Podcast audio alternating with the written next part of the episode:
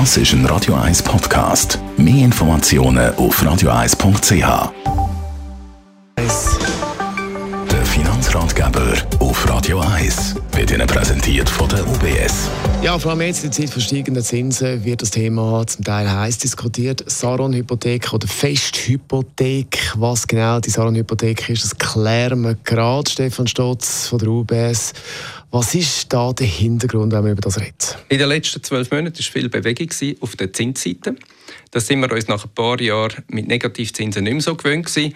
Und äh, auch jetzt geht man davon aus, dass natürlich ja, die Konsequenz von der SNB-Politik in der Schweiz dazu anführen könnte, dass sich natürlich die Saron-Hypotheken vielleicht noch ein bisschen weiter verteuern. Und darum glauben wir, ist die Diskussion wichtig.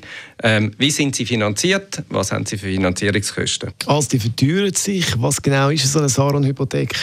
Eine Saron ist eine Geldmarkthypothek. Das hat äh, Ende 2021 angefangen, wo wir äh, eigentlich vom Referenzzinssatz LIBOR, das ist London Interbank Offered Rate gewesen, gewechselt hat auf den Saron. Der Saron ist der Swiss Average Rate Overnight. Den gibt es aber schon seit 2009 und der wird berechnet auf der Basis von abgeschlossenen Transaktionen und verbindlichen Kauf- und Verkaufspreisen im Schweizer Geldmarkt. Das macht die Schweizerische Nationalbank und Börsenbetreiberin SIX zusammen. Und so wird eigentlich im Saron das allgemeine Zinsniveau für das kurzfristige Geld in der Schweiz reflektiert. Also, mit welcher fahrt man jetzt besser, Saron oder Festhypothek? Es gibt langfristige Studien, die sagen, ähm, dass eigentlich die Geldmarkthypotheken günstiger sind als Festhypotheken. Aber wir wissen natürlich bei jeder Studie, es kommt dann darauf an, wenn man anfängt anzuschauen und wenn man aufhört anzuschauen. Gerade aktuell gehen die Zinsen auf und damit gesagt, lohnt es sich natürlich schon, einerseits sicher sich Gedanken zu machen, wie sich Zinskurven entwickeln. Ähm, da gibt es verschiedene Prognosen. Ähm, das kann man auch nachlesen. Da kann man sich ein Bild darüber machen. Auf der anderen Seite sicher auch eine Diskussion vielleicht mit Leuten, die noch bisschen näher dran sind. Da wären sie bei ihrer Kundenberaterin oder ihrem Kundenberater. Aber der Entscheid muss sehr individuell sein. Also es kommt auf die individuelle Situation drauf an. Ja, wenn Sie natürlich eine Hypothek haben, dann sagt uns das allen, dass Sie auch stolze Besitzerin oder stolze Besitzer von einem Haus oder einer Wohnung sind, wo Sie drin leben.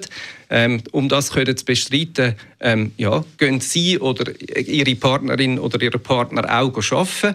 Ähm, und damit hat man ein Haushaltseinkommen und aus diesem Haushaltseinkommen muss natürlich auch das Wohnen gezahlt werden. Und doch ein rechter Teil der Wohnkosten, wenn man im Eigentum wohnt, sind dann verglichen wie mit der Miete in einer Mietwohnung natürlich die Hypothekarkosten. Und dort gibt es dann plötzlich auch die Überlegung, wie viel Sicherheit will man. Also was ist der maximale Betrag, den wir in den nächsten paar Jahren ausgeben Und dort sind Sie natürlich mit einer Festhypothek gut bedient, weil Sie sehr gut können rechnen können. Sprich, wenn Sie heute eine Festhypothek abschließen auf dem aktuellen Zinsniveau, dann wissen Sie, haben Sie über die nächsten zehn Jahre, zum Beispiel wenn das eine zehnjährige wäre, genau die Kosten auf der Finanzierungsseite. Und darum muss man sich auch ein bisschen überlegen, wie viel Risikofähigkeit das man nehmen will und wie gut dass man dann kann ausgehen eigentlich umgehen damit, wenn die Zinsen sehr stark würden steigen oder wie stark dass man würde profitieren wenn die Zinsen sehr stark sinken. Dann wäre wieder eine Geldmarkthypothek besser.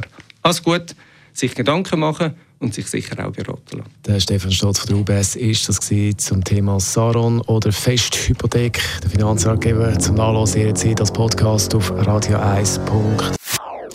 Das ist ein Radio 1 Podcast. Mehr Informationen auf radio1.ch.